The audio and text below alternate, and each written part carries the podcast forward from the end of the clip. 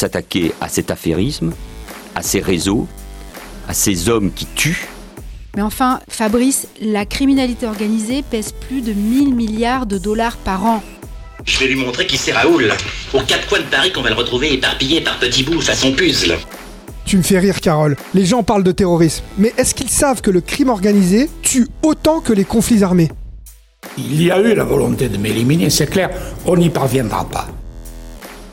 Bienvenue à Crime sous Cric, la chronique de Crimalt, l'association qui démonte le crime organisé. Chaque premier samedi du mois, retrouvez Crime sous Cric dans le podcast radio du Monde Moderne Média. 30 minutes max avec deux mécanos pour vous familiariser avec le monde sale et graisseux du crime. On met nos bleus de travail et à coups de clé à molette de perceuse et bon cric, on ouvre le capot et on va aller voir dans le moteur pour vous expliquer comment ça marche. Bienvenue dans l'atelier pour cette 16e émission déjà. Et déjà la rentrée, après un été aux petits oignons, sous la pluie, sous les masques, sous les virus, sous les injections. euh.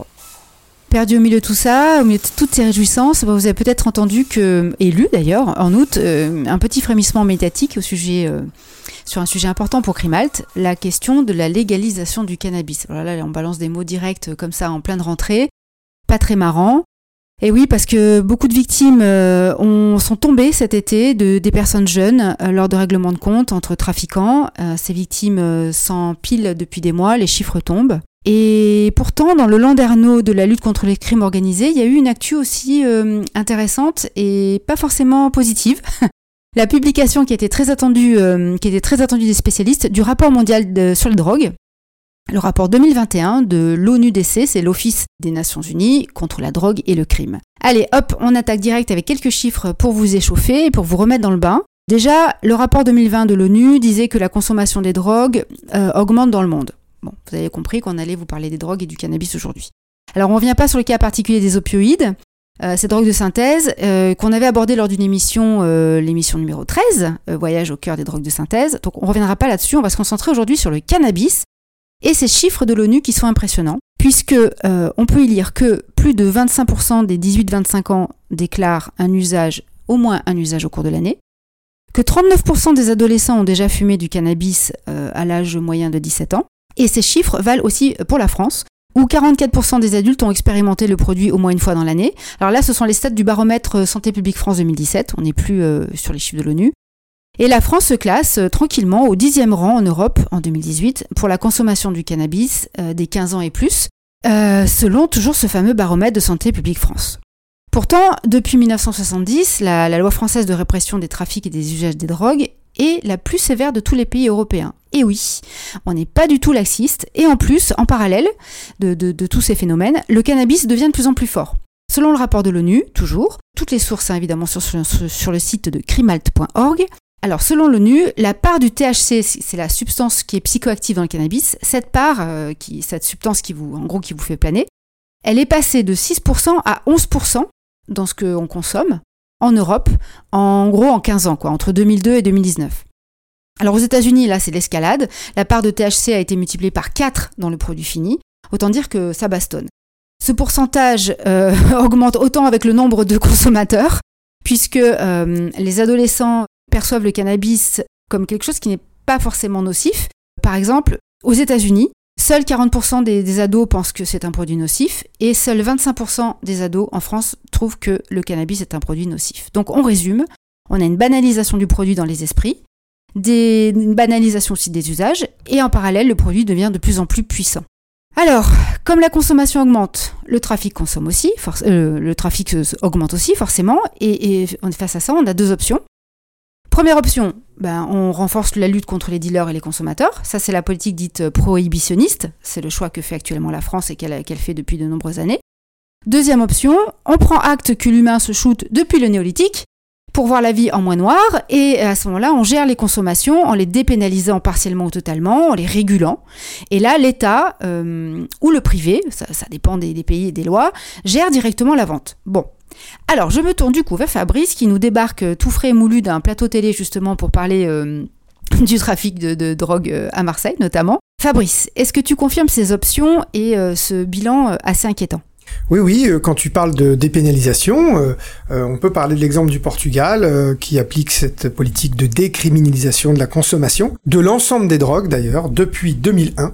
Euh, ou encore euh, la Californie, aujourd'hui, 40 millions d'habitants quand même, qui a choisi, elle, de légaliser le cannabis, c'est-à-dire de carrément faire la vente euh, du cannabis. Alors aujourd'hui, avec Fabrice, on ouvre donc un débat, un débat général sur la régulation publique des drogues. Un vaste sujet, on aura certainement l'occasion de, de vous faire carrément un feuilleton là-dessus, il y aura sûrement d'autres émissions pour traiter ce sujet qui est très vaste. Mais alors, euh, Fabrice, on revient sur le cannabis peut-être? Ou sur, la... Tu vas nous faire un petit historique? Allez, s'il te plaît. Ben, le sujet est vaste. Euh, il faut rappeler que la légalisation des drogues est un serpent de mer. Euh, on attendait un geste de la gauche. Mandat Hollande, elle n'a rien fait.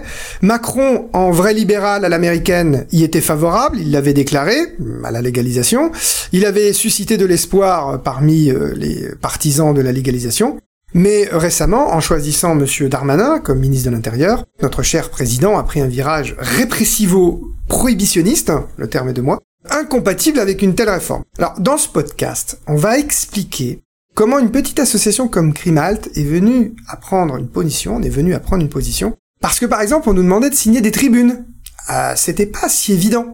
Parce que, euh, comment dire, nous avions des jeunes euh, qui euh, travaillaient au ministère de l'Intérieur, euh, nous avions des gens qui étaient prohibitionnistes. Donc, en fait, on a regardé un peu le positionnement de Crimalt, qui aurait pu être voilà la régulation publique des drogues, et on a vu si les positions du président, qui lui, avant d'être à Crimalt, défendait déjà la dépénalisation et la régulation. Le président, donc là, tu parles à la troisième personne, mais tu parles de, de toi en fait. Le président de Crimalt, pas de monsieur Ah pardon, le, con- le confondateur. Ah c'est pareil, c'est la troisième personne. Oui, je, ça y est, Alain Delon euh, sort de ce corps. Euh, donc l'idée c'était vraiment comment une association euh, avec des opinions différentes peut avoir une euh, parole commune sur un sujet aussi délicat. Et effectivement, on a pris le terme de régulation publique des drogues et on en est quand même venu à un constat de remettre en cause l'efficacité de la prohibition telle qu'elle existe. Voilà, voilà l'enjeu euh, d'aujourd'hui. Donc l'association, le groupe, a, a pensé, euh, à l'étude des faits, des chiffres et avec un petit peu de réflexion, que légaliser le cannabis en France pourrait couper court au trafic. Je voudrais commencer par une histoire. Il est 19h47, lundi 11 janvier 2021. Abdelghani, 15 ans, sort pour prendre l'air, comme il vient de le dire à son père. Des coups de feu claquent. Abdelghani tombe, touché au visage, par des coups de chevrotine. C'est un fusil de chasse qui a été utilisé. On est à Nantes, au cœur de petits ensembles de logements, où deux bandes se disputent le deal de drogue. Abdelghani va mourir. Il est 21h, lundi 11 janvier 2021. Carole, la France a peur. Euh, T'as pas fait le cours Florent, toi hein Bon, encore une fois, tu nous fais le coup pour inciter nos auditeurs en fait à écouter le podcast sur les fusillades en France. Donc, à réécouter les amis. Vous avez tout ça sur le site de Crimalt. Mais euh, revenons au sujet et euh, trêve de blagues. Oui, on peut aussi écouter le podcast sur le trafic d'armes, hein, parce que le fusil de chasse doit peut-être venir d'un cambriolage, on en a déjà parlé. Abdelghani n'a rien à voir avec le trafic de stupes, c'est une victime innocente du crime organisé. Les habitants du quartier de d'Hervalière de Nantes sont excédés par le trafic de stupéfiants. Avant eux, ceux de Sevran en 2013, puis en 2021 à nouveau. Ou encore les habitants de Grenoble en 2020, qui ont vu des dealers séquestrer le personnel d'une école primaire, une école qui a dû fermer un temps. Provisoirement, dois-je le préciser, je vais quand même pas faire mon Zemmour non plus. Ces faits répétés questionnent le rapport à la citoyenneté quand on lutte contre le crime organisé. Et à Crimalt, on trouve ça fondamental. La lutte contre le trafic ne doit pas se résumer à un affrontement entre trafiquants et forces de l'ordre, que ce soit en Seine-Saint-Denis ou en Corse, Ou à Marseille. ou à Marseille récemment. Les citoyens doivent avoir un rôle, mais pas celui de se substituer aux forces de l'ordre, à la, violence légitime de l'État. Déjà, en 2019, un de nos membres, Mehdi, avait été rencontré à Saint-Denis des parents qui avaient fait un cordon sanitaire autour de l'école primaire perturbée par le deal. Oui, et d'ailleurs, on peut aussi renvoyer nos auditeurs à, à l'émission que nous avons faite sur la Covid et le crime organisé, parce que justement, on y racontait comment le trafic de, de rue a explosé à Paris euh, et en, en- en proche banlieue pendant la crise sanitaire, avec l'ouverture de pas mal de, de nouveaux fours, ce qu'on appelle des points de vente, et plus personne ne, ne se cache. Il y a une sorte de d'avancée euh, à, à visage découvert et à, à vente décou- à découvert. Bref, on a un problème avec le trafic de drogue en France. Je vous donne juste quelques chiffres. Le Cirasco, la police judiciaire, en 2018, dit 3,5 milliards d'euros par an le chiffre d'affaires de la drogue, 1,5 milliard pour le cannabis. Bon, on estime qu'en Italie, c'est 40 milliards le chiffre d'affaires de la drogue. Moi, je pense que le chiffre d'affaires de la drogue est sous-estimé en France, faute de d'études universitaires, à part une sur le cannabis qu'on cite souvent. Le cannabis, c'est de loin la première drogue en quantité, avec 50% du chiffre d'affaires. La consommation annuelle, c'est 350 à 580 tonnes, voilà, environ 30 par mois. Les saisies, c'est 100 tonnes, 60% de, de, résine par rapport à l'herbe, mais il y a des nouvelles tendances, c'est effectivement la production d'herbes locales et l'ubérisation de la vente au détail. Parce que quand tu dis que les gens se cachent plus, il y a aussi le phénomène où on se fait livrer aujourd'hui tranquillement dans une voiture banalisée. La violence que entraîne le trafic. Le trafic de drogue en France est responsable de 80% des règlements de compte, 95% à Marseille. Il faut aussi penser à toutes les fusillades qui sont pas toujours euh, maîtrisées, qui font des centaines de, victimes, donc euh, voilà, 60 morts. Voilà. Il faut, vraiment penser à la notion de violence que ça entraîne. La corruption, qui n'est rarement euh, traitée. Pour moi, la corruption, euh, c'est-à-dire que la prohibition rend riches les criminels et qu'elle corrompt les policiers. Je vous renvoie à notre table ronde au salon des livres et l'alerte sur euh, la prohibition, une histoire de corruption. Oui, c'était en 2018. En 2018, sur notre site. L'exaspération des citoyens. La situation du deal en France est telle que les habitants sont obligés d'intervenir, alors que ce n'est pas leur rôle, on l'a déjà dit. Et on pense aux maires, de Mar aux maires les mamans, euh, le collectif des, des maires de, de, de Marseille qui, qui, qui en, en ont ras-le-bol. Du coup, toutes ces conséquences, c'est la, c'est le, le, fruit de la prohibition, mais la prohibition, c'est quoi? C'est l'idée que, alors que les drogues ont été autorisées pendant des siècles, je généralise, la consommation et le commerce des drogues va devenir illégal en gros à partir de 1912. C'est plus compliqué que ça. En gros, sous la pression des États-Unis, même si bah, la France va jouer son rôle, le commerce de l'opium va d'abord être interdit à la conférence de Shanghai. Ce qui va d'ailleurs générer l'accumulation du capital par certains acteurs criminels professionnels, euh, comparé au fait qu'ils étaient avant dans la prostitution qui ne rapportait pas autant. Aujourd'hui, c'est la prohibition, c'est un système de convention internationale hein, qui est parti de 1912, qui est arrivé à 1961, qui vise à limiter la production et le commerce de substances interdites, c'est-à-dire qu'il y a une liste qui est faite, qui est tout le temps actualisée de ces substances interdites, puisqu'il y en a des autorisées. Il faut quand même noter que c'est 183 pays signataires sur 195. Donc c'est vraiment partagé dans le monde. Donc le XXe siècle a été l'organisation d'une prohibition euh, mondiale. Mondiale généralisée. Et en 2010, l'ONU, très, très diplomatiquement, dit, sur la question de la prohibition des drogues, on a échoué parce que ça devait faire euh, rarifier l'offre, euh, ça n'a jamais rarifié l'offre. Partout, la drogue est disponible et accessible. En sociologie, je vous la fais courte. Hein. Euh, disponible, ça veut dire qu'il y en a beaucoup, et accessible, que c'est facile à trouver. Ce qui n'est pas le cas des armes, on l'avait déjà vu. Par contre, déprohiber, ça veut dire quoi quand on s'interroge sur ces questions-là? Ben, Partout dans le monde, en dépit des conventions internationales, c'est ça qui est quand même assez drôle pour les, les juristes, euh, des pays font des expériences alternatives à la prohibition. Soit on se contente de dépénaliser, le citoyen consommateur n'est plus incriminé, mais attention, dans ces systèmes-là, comme le Portugal a déjà vu, il doit quand même se fournir auprès des trafiquants. Hein on a aussi le cas de la République tchèque qui a tout légalisé, plein de, plein de produits, y compris les drogues de synthèse, mais on doit continuer à s'approvisionner auprès du trafiquant. C'est le cas aussi d'une vingtaine d'États aux États-Unis. D'accord, donc en gros, le consommateur, lui, n'est pas poursuivi, mais le vendeur, il reste poursuivi et le produit est toujours interdit. Tout à fait. On peut aussi distribuer légalement, et là, il y a plein de modèles euh, différents. Ça avait commencé par la pharmacie en Uruguay, ça m'a toujours fait rire ça. D'abord la pharmacie, maintenant on est passé à autre chose que la pharmacie. Il y a le modèle business californien, hein. c'est des magasins, on vous vend des bonbons, euh, des gâteaux, euh, vous pouvez acheter vos... Voilà. Bon.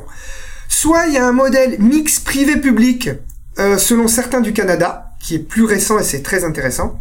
Rappelons aussi que 20 États des US ont légalisé la distribution du cannabis. Donc là, on se rapproche plutôt du modèle de la vente de l'alcool ou de la cigarette, qui sont des produits psychotropes et nocifs, on l'a bien prouvé, mais qui sont légaux. Oui, il existe aussi des systèmes euh, associatifs, comme ce qu'on appelle les cannabis social clubs, qui ont vu le jour dans des pays plutôt euh, fédéraux, comme l'Espagne euh, ou la Belgique, qui ont donné de bons résultats. C'est une association déclarée en préfecture, qui a le droit de, et on va chercher son cannabis à, à l'association.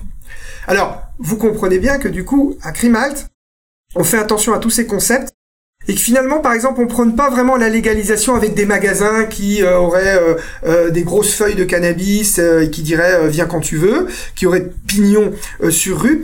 On parle ni du modèle business euh, californien, on parle de régulation publique des drogues, c'est-à-dire il faut s'adapter aux dispositifs qui respectent l'histoire des citoyens, les aspirations des citoyens, l'histoire du pays. On peut imaginer une distribution contrôlée en France sous forme associative ou par l'État, mais de manière souple, sans pour autant, je vous dis encore, autoriser des coffee shops à la néerlandaise, ou encore autoriser la distribution chez les buralistes. Je pense que c'est une très mauvaise idée de mettre le, cannabis à côté des cigarettes.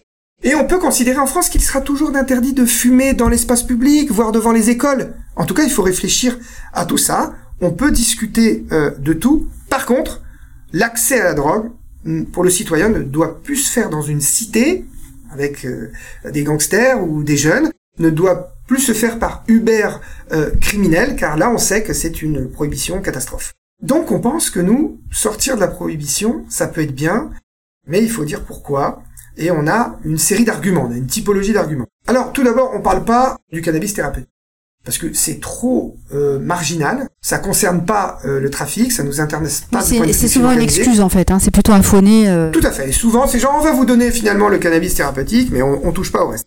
Puis de toute façon, je vais vous dire sincèrement, on comprend pas que ça soit interdit le cannabis thérapeutique. C'est-à-dire, on comprend même pas. voilà. Donc, on va revenir à nos enjeux de lutte contre le, le crime organisé.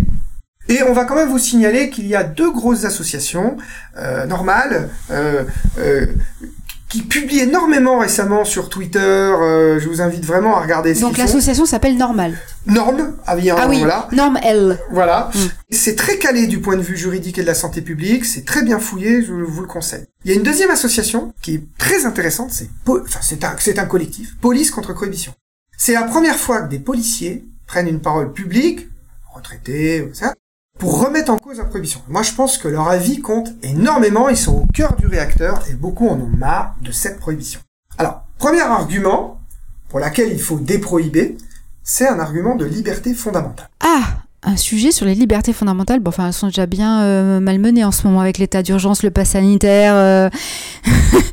Ça va devenir dur de, de, de, lutter là. Le, euh. terme ne veut, ne veut plus dire grand chose, non? Euh, Carole, on fait pas de politique. Ah, ah pardon.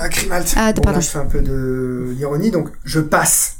Donc, bon, interdire de se droguer ne tient plus dans une démocratie moderne.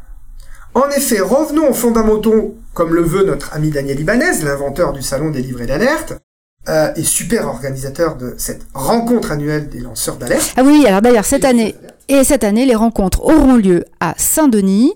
Donc on vous donne rendez-vous euh, le week-end du 12-14 novembre. Nous on y sera. Il n'y aura pas de passe sanitaire parce que c'est une rencontre politique. Mais enfin, ils ont le droit. Ils ont le droit. Bref, revenons à la Déclaration des droits de l'homme et du citoyen dans son article 4 qui en gros, euh, je peux faire tout ce que je veux qui ne nuit pas à autrui. C'est simple ça quand même. Alors il faut qu'on m'explique. Quand mon voisin se drogue, quand celui qui fait mon déménagement me sert un café à fumer du cannabis la veille, il a fait du mal à qui? Je comprends pas. Alors on argue souvent qu'il faut protéger les citoyens d'eux-mêmes, c'est-à-dire euh, pour leur santé. Bon, alors d'abord, je suis pas complètement d'accord avec ça, mais bref, c'est pas toujours si bien de faire euh, le bien pour les autres, même si vous considérez la drogue comme le mal absolu, euh, on n'interdit plus le suicide depuis 1810. Donc, dans un État moderne, on ne peut pas interdire à une personne la consommation des drogues, sauf la mise en danger, se droguer et conduire. On est bien d'accord. Mais sinon, il n'y a pas. Ah bah, alors là, certains malins vont te dire, oui, bon, enfin bon, en se droguant, on devient une loque sociale, on alimente l'économie criminelle, euh, euh on, on, est, on devient un, un sous-citoyen, on bosse plus, on fait n'importe quoi, on développe des maladies. Euh, en fait, on devient un poids pour la société. Écoute, euh, d'abord, la très grande majorité des consommateurs ne sont pas des loques, chère Carole. Et puis, les gens ne se droguent pas toute leur vie et ne sont pas des vrais dangers. D'ailleurs, il y en a même qui se droguaient pas et qui sont très dangereux. Fournirait, par exemple, je crois qu'ils se droguaient pas. Le seul argument qui tient, c'est ah oui, mais quand tu te drogues, tu enrichis le crime organisé. Ben oui, c'est pas la faute de l'État qui ne donne pas le choix au consommateur d'aller acheter son produit soit à des criminels, soit vers la légalité. Et d'ailleurs, je fais un petit aparté, la Californie a encaissé euh, des dividendes monumentaux grâce à, justement aux encaissements, à la, régulation de la vente du cannabis, puisqu'il y avait des taxes dessus. Mais enfin bon, on y reviendra. On y reviendra. Bref, il faut donner le choix démocratique aux citoyens de se fournir légalement pour respecter nos droits fondamentaux et protéger les plus fragiles. J'insiste, y compris euh, quand le cannabis euh, pose des problèmes de santé. Il y a donc un deuxième problème, la santé publique. Consommer de la drogue altère souvent la santé. À Crimalt, on n'a pas de doute là-dessus. D'ailleurs, de multiples produits que les citoyens consomment de ce pays sont toxiques, mais légaux. L'alcool, la cigarette, tu en parlais déjà, mais aussi le sucre, la pire des drogues. Ce sont les glucides, chère Carole. Cependant, voilà. Dans un pays où on fait une politique alternative à la prohibition des drogues, les toxicomanies sont mieux gérées. La consommation baisse. Ça, il faut absolument le dire. Nous avons à Crimalt un des plus grands spécialistes de la réduction des risques, le docteur Guarrier, qui est déjà intervenu dans notre conférence. Il nous a sensibilisés dans nos discussions de groupe à tout ça. Et il a mis en place en France la substitution aux opiacés, médicaments euh, qui viennent euh, à la place euh, de la consommation d'héroïne. Et on a divisé les les overdoses par 10, euh, les, y compris les agressions pour les doses, etc. Enfin, ça marche bien. Il a aussi travaillé ensuite, on a autorisé la vente d'héroïne et la toxicomanie a reculé. Aux Pays-Bas, où l'usage et la revente de cannabis sont réglementés mais non légalisés depuis 1976, c'est compliqué, toujours compliqué avec les Hollandais. donc il peut être acheté dans des coffee shops, des magasins qui ont une licence pour ce commerce. Il y a une tolérance pour la possession, évidemment. Hein, t'as acheté ton cannabis, t'as le droit de rentrer chez toi. Bah, c'est la jeunesse qui fume le moins de cannabis en Europe. Bon, tout en étant un narco-État, on en a déjà parlé, enfin, bon, c'est le paradoxe c'est autre chose. de la de Rotterdam, c'est un paradis euh, mm. fiscal et judiciaire, il y a d'autres, il y a d'autres problèmes. Mm-hmm. Et puis, ils consomment beaucoup d'autres drogues. Mais peu importe. Parmi les, les fumeurs que de cannabis, les jeunes ne fument plus. Au Portugal, pays que je connais bien, j'y vais en 98, je découvre une toxicomanie à l'héroïne importante, en particulier avec la pratique de la chasse du dragon euh, inhalée dans l'aluminium. C'est quand même euh, euh, super compliqué à faire. Bah oui, mais enfin, on n'est plus dans le cannabis festif, là, c'est de la toxicomanie dure, l'héroïne, l'aluminium, le dragon. Doux, dur, c'est pas forcément des super adjectifs, mais en tout cas, en 2001, le Portugal dépénalise tout, et depuis, la consommation des drogues a baissé en particulier chez les héroïnomanes. C'est quand même incroyable.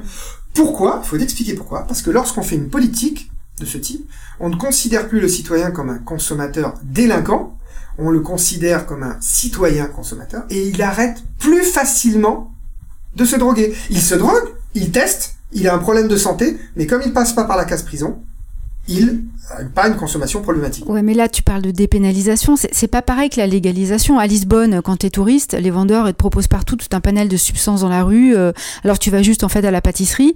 Euh, je l'ai vécu. C'est pas tout à fait la même chose quand même. C'est vrai, mais les dealers dont tu parles, moi je les ai vus en 1998. Ça m'a marqué à Lisbonne. Euh, coke, hashish, euh, extra. Je m'en souviens très bien dans la rue principale là, de la, du cœur historique de Lisbonne.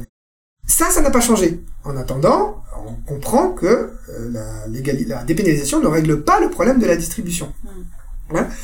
En tout cas, c'est bien parce que ça permet d'être plus efficace contre les addictions.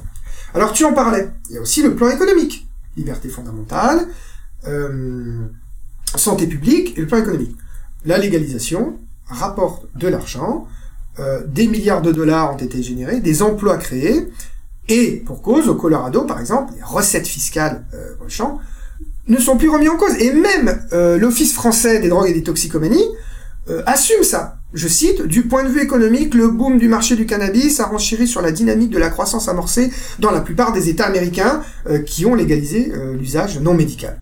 Et il reste la lutte contre le crime organisé. Alors là, c'est un peu moins évident, car c'est peu étudié, et pourquoi c'est encore beaucoup la prohibition, et surtout en France? Bah, et surtout, euh, comment on fait le poids euh, euh, avec le cannabis quand Darmanin nous fait une sortie médiatique là ces derniers jours pour nous dire qu'un dealer gagne 100 000 euros par mois et qu'il va pas lâcher comme ça son, son business? Alors, il faut quand même donner les bonnes infos. Hein. En France, on a à peu, enfin, en gros, 240 000 personnes sont impliquées dans ce business, avec des revenus moyens de 800 euros pour un guetteur par mois ceux qui font du chouf, comme on dit. On a 700, 7500 euros de revenus par mois pour un responsable de point de vente euh, cité. Bon, c'est sûr que c'est l'équivalent d'un salaire de ministre, mais bon, voilà. Et 380 euh, 000 euros de gains annuels. Alors là, c'est pour les têtes de réseau, et il y en a à très très peu, environ 1000 en France, hein, c'est ça. Euh, ces chiffres, ils viennent du, baromètre santé 2010, d'ailleurs, qui a été publié par l'Institut national de la prévention et l'éducation pour la santé, c'est l'INPES, et l'Observatoire français des drogues et de la toxicomanie, l'OFDT, dont tu as parlé. Et euh, il faut parler quand même des auteurs de ce rapport parce que c'est Christian Ben Lagdar de l'université de Lille 2 et on a Nasser Lalam et David euh, Weinberger euh, qui, qui ont croisé des, en fait, les tarifs de vente de production avec les produits. Enfin, ils ont fait un gros travail statistique. C'est ça. Ça, ça a été fait pour le cannabis. C'était très très intéressant. Notons que donc les expériences de légalisation dans le monde dont on vous a parlé ne font pas disparaître le trafic. Hein. Euh, il faut pas non plus tomber dans une vulgate anti-prohibition. Voilà. Non, la légalisation des drogues ne fera pas disparaître le crime organisé. Il existe toujours de la contrebande de cigarettes, alors que la distribution de cigarettes est légale. En outre, rappelons que les expériences de légalisation ne concernent la plupart du temps que le cannabis. Or, il existe bien d'autres drogues qui peuvent continuer à enrichir les trafiquants.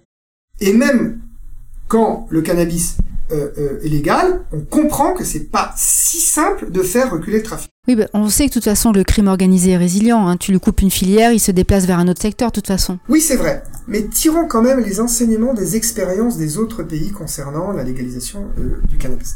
Par exemple, nous avons interrogé Renaud Colson, professeur d'université à Nantes, spécialiste du droit autour de la drogue. Mais il dit, moi je te donne juste un exemple. Le Canada, depuis la légalisation, de 3 ans, eh bien, on a des études qui montrent 50 à 60% des consommateurs se sont dirigés vers l'approvisionnement légal.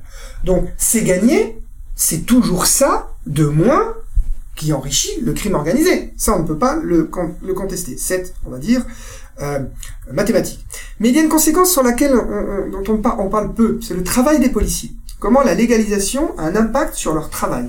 Et là, on, sur la France, on fait référence euh, à ce, les, propos qui sont tenus par euh, le collectif Police contre prohibition.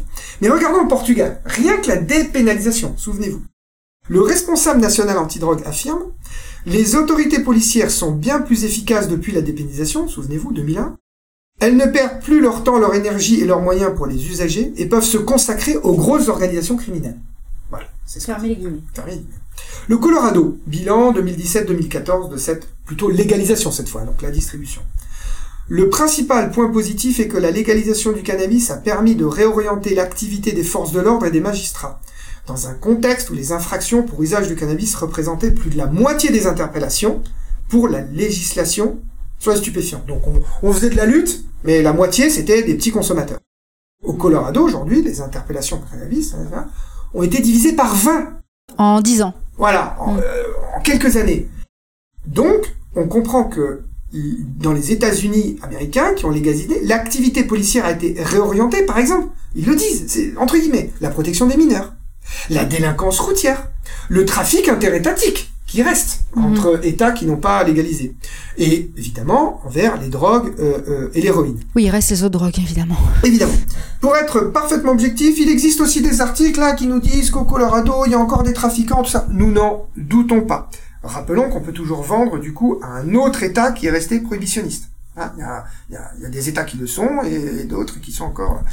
Euh, aussi, on peut dire que le Colorado a choisi de fortement taxer son cannabis légal. Donc, il n'est pas très attractif, attractif, pardon, pour les consommateurs. Et d'ailleurs, on ne parle pas d'un problème majeur, massif aux États-Unis aujourd'hui, qui est le, problème du fentanyl. Hein, sa drogue de synthèse légale, c'est un médoc, hein, quoi qui fait plus de qui a fait plus de 400 000 morts en quelques années. Enfin, c'est effroyable et euh, c'est vendu légalement. Et aussi, en plus, donc c'est un médicament légal, et en plus, il y a un trafic, parce que c'est très facile à fabriquer. Mais bon, fermons la parenthèse. Oui, là, c'est Big Pharma qui s'est gavé, hein, qui a incité les docteurs à donner des antidouleurs à la moitié des Américains. Je pas, on, on ferme la parenthèse, mais euh, le Colorado, il n'est pas non plus aisé de trouver euh, du cannabis légal parce que c'est un grand État, euh, pas très peuplé, il n'y a pas partout. Donc oui, il y a des gens du Colorado qui continuent à acheter leur cannabis légal, mais il y a souvent des raisons euh, à ça. Par exemple, il y a aussi pas assez de production. Ça arrive. Il faut il faut vraiment accepter la complexité dans l'évaluation d'une telle politique publique. Hein. Mais je note que plus personne ne veut revenir en arrière. Par exemple, le, chef de la police de Denver qui était un gros prohibitionniste, dit plus jamais j'ai du temps pour m'occuper des femmes battues, etc., etc. Si on prend l'exemple des Pays-Bas, quand je parle de complexité, à un moment, on les a accusés d'enrichir le crime organisé car ils s'approvisionnaient auprès des trafiquants. donc les, coffee shops qui vendaient légalement, euh, ils avaient le, leur supply chain était en fait constitué. Absolument. Ils achetaient leur cannabis aux trafiquants. Pourquoi? Bien parce que les Pays-Bas ne produisaient pas. Donc les gérants n'avaient pas accès à la marchandise. Fin 2017, le gouvernement néerlandais lance à titre expérimental une culture légale du cannabis supervisée par l'État. C'est pas possible autrement. En 2019, à la suite de cette phase d'expérimentation, le gouvernement donne son feu vert. Et les Pays-Bas deviennent le premier pays de l'Union européenne à légaliser la production de cannabis.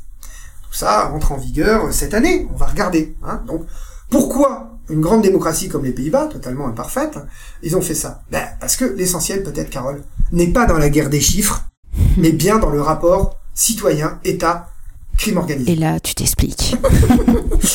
Encore une fois, l'histoire qui était très chère, euh, Carole, va nous servir. Grâce à l'étude de la prohibition de l'alcool aux États-Unis. Allez, vas-y, raconte, on se fait plaisir. Eh bien, comme une réplique de ce qui s'est passé au XXe siècle avec la prohibition des drogues, qui a entraîné la naissance du crime organisé moderne, c'est ma théorie, à l'échelle des États-Unis, on change d'échelle, en seulement 10 ans, on change d'échelle euh, temporelle, spatiale, la prohibition de l'alcool a créé une organisation criminelle moderne, la Cosa Nostra, la fameuse mafia italo-américaine qui vit toujours aujourd'hui. Mais surtout, interdire l'alcool pendant 10 ans a créé un ciment puissant entre les citoyens, les dealers d'alcool. Notamment dans ce qu'on a appelé les speakeasy, ces bars de fortune ou parfois bien plus classe, oui, euh, au plus fort de la prohibition en, 1900, enfin, 1929, euh, la ville de New York comptait euh, quasiment 30 000 ce qu'on appelle des lieux de liberté entre guillemets, où l'alcool libérait la parole. C'est pour ça que ça s'appelle speak easy. On parle facilement. L'alcool désinhibe et tout le monde consommait de l'alcool alors que c'était interdit. Et c'est le gangster qui va. Donc moi, dans ces caves pleines de vapeur d'alcool, pour moi est née une bourgeoisie mafieuse, un corps social américain. Quel autre endroit, euh, mieux que ces speakeasy, pouvait les réunir, ces membres du réseau social Qui sont-ils? Ouvriers Profession libérale Artistes Politiciens Gangsters Tous autour d'un moment convivial et transgressif il faut comprendre que c'est dans les speakeasy qu'est née la fascination des Américains pour leurs gangsters. Les parrains furent à jamais légitimés euh, par ces citoyens, et c'est ce qu'on a vu au cinéma. C'est la preuve euh, que la prohibition est une chance pour les mafias. Fort de cette expérience, euh, il faut comprendre que le cannabis en France doit être régulé pour casser le lien qu'il y a entre le dealer et le consommateur, qui ces derniers temps s'est renforcé. Casser le lien économique, la fascination, la faveur, les services rendus. Euh, Figure-toi d'ailleurs qu'une des difficultés de passer du modèle illégal au modèle légal au Colorado, c'est la loyauté qui s'est instauré entre le dealer et le consommateur. Parce que c'est une relation commerciale. Bah, pas des affreux jojo, tu me donnes un service, je te paye, etc. Et ben voilà, quand on fait des lois de merde, elles sont difficiles à changer. Mais au moins, avec une distribution contrôlée du cannabis en France, chaque citoyen qui aura choisi légalité pour acheter son cannabis sera donc euh, ne plus sera plus un citoyen complice euh, d'un système mortifère, un système criminel qui a tué Abdelghani, 15 ans, à 19h47 le lundi 11 janvier 2021 à Nantes. Oui, et peut-être que si on vivait aussi dans des sociétés moins brutales, on n'aurait peut-être pas besoin de, se déconnecter comme ça le cerveau. Bon, mais là, on dérape sur un, terrain d'anthropologie politique qui n'est peut-être plus à la portée de nos, petites clés à molette de mécano du crime organisé. Euh, c'est un dérapage contrôlé de ta part, euh, Carole, car en effet, euh, c'est pas un bazar, euh, ce n'est pas un hasard, pardon, si les US consomment le plus de drogue au monde. C'est tout simplement les plus riches, les plus puissants, très certainement les plus stressés. Eh bien, chers auditeurs de Crime Sucrique, on, on, vous laisse sur cette euh, conclusion. On aura le plaisir de vous retrouver pour la prochaine émission. Ce sera le samedi 2 octobre avec l'arrivée de l'automne déjà. Merci Alexis Poulain de nous accueillir sur ces ondes numériques. Merci Antoine pour son bichonnage euh, sonore. Merci à mon voisin Pascal qui nous a dépanné en matériel. Big up pour Pascal. Et puis, euh, plus d'infos sur le crime organisé sur l'association Crimalt. c'est bah, sur le site que vous connaissez maintenant, c'est crimehalt.org et on vous donnera toutes les refs euh, qu'on a citées dans cette chronique. À bientôt.